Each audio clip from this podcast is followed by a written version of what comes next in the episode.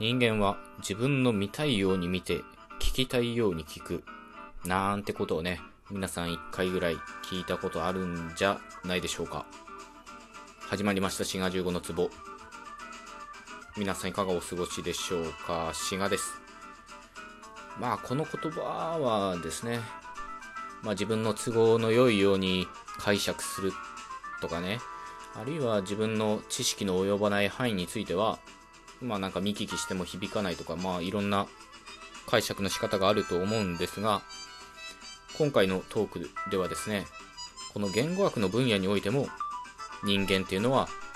自分の聞きたいように聞いているんだってね、そういうお話をしようと思います。まあざっくり言うとですね、今回のお話は、言語学の一分野である音声学と音韻論の違いとなります。うん、なんか堅苦しそうですよね。まあ、音声学っていうのは人間の発生する生の言語音をまあその素材のままで観察するのが音声学と言われるものです。一方、音韻論っていうのは言語音がその言語の中で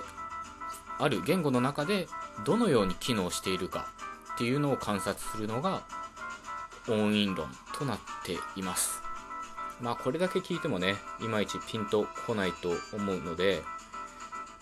まあ、具体的な例はですね実は過去のトークでもちょろっとお話ししてるんですよね。例えば半端っていうのと判定っていうのと半額っていうこの3つの単語ですね。半端、判定、半額。これらはそれぞれ半の部分まで一緒で、まあ、んっていうのを3つそれぞれ共通の音声として持っているように思われるんですが、これは音声学的に言うと、それぞれんっていうのは違う音声になります。より具体的に言うとですね、んっていう音を作り出している口の中の部分っていうのが異なります。半端っていうのは唇を使っていて、半定っていうのは歯茎の部分を使っていて、えー、最後何でしたっけ？半額か。半額っていうのは、まあ、上顎の奥の方を使っていると。実際ご自身で口に出してみるとわかると思います。半端、半定、半額。まあ、こういう風にですね、日本語のひらがなだと、ん、まあ、ひらがなでもカタカナでも、んと書かれる音は、音声学的に言うと、いろんな実現の仕方があるんですね。他にも、全員とか言った場合は、全然舌が口のどの部分にも接触してないのがお分かりになると思います。全員。ただ、我々日本語母語者にとって、これは、半端だろうが、判定だろうが、半額だろうが、全員だろうが、すべて、んとして知覚しているということなんですね。なので、これらは音声学的には異なる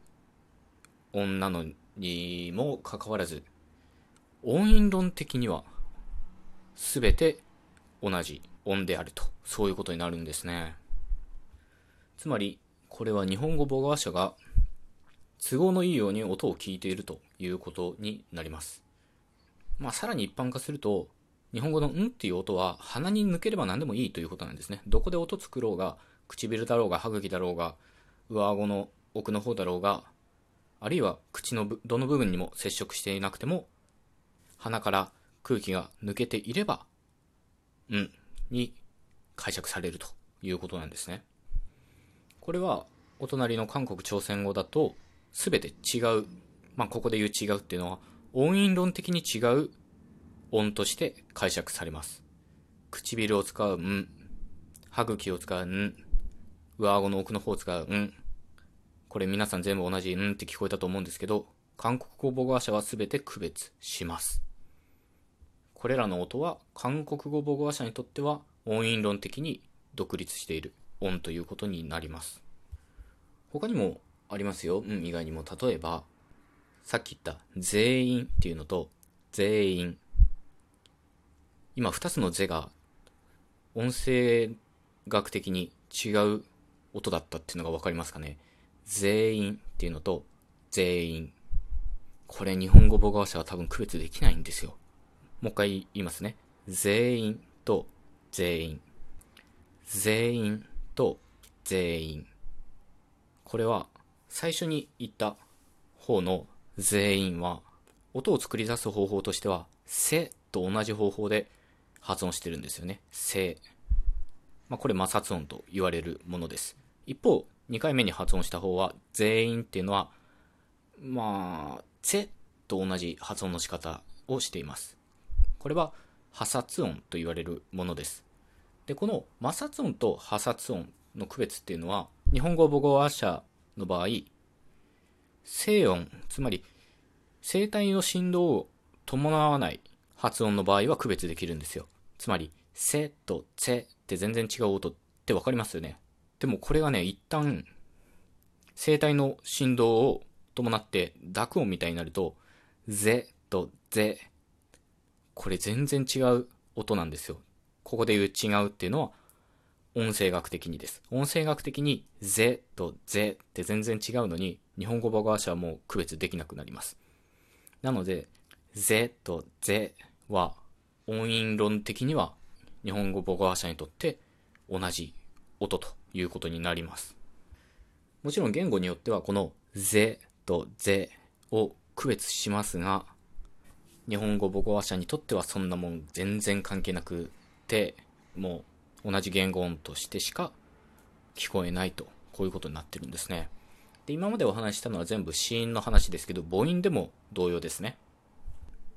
例えば、まあ誰でも知ってるであろう単語である、食べるって eat ですよね、英語で。で、それってのは it ですよね。で、これね、日本語母語話者というか、日本でその英語教育を受けた場合は、長母音と短母音みたいな、そういうね、教え方を多分されるんですよね。ただ、実際はこれ長短の区別はないんですよ。長いか短いではなくて、音色が違うんですね。eat と it で違うんですよ。ただ、日本語母語者にとってはこれは、どちらも it しか聞こえないはずなんですね。もう一回言っとくと、食べるの方は eat。で、それの方は it。うん、よくわかんないと思うんですけど、これもやはり、音声学的には全然違う言語音であっても、日本語母語話者にとっては音韻論的に同じ音、言語音として解釈しているということになります。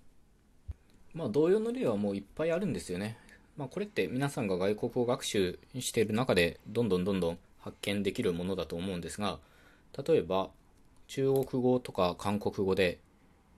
パーっていうのとパーっていうのは全然違う音なんですよ。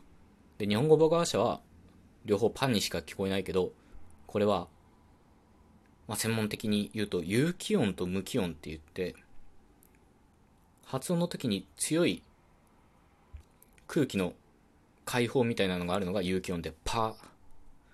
で、そういうのがないのがパーっていうのが無気音となります。うーん、こんなん両方パじゃねえかって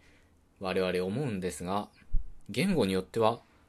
音韻論的に違う言語音として解釈します。まあこれって結構面白いですよね。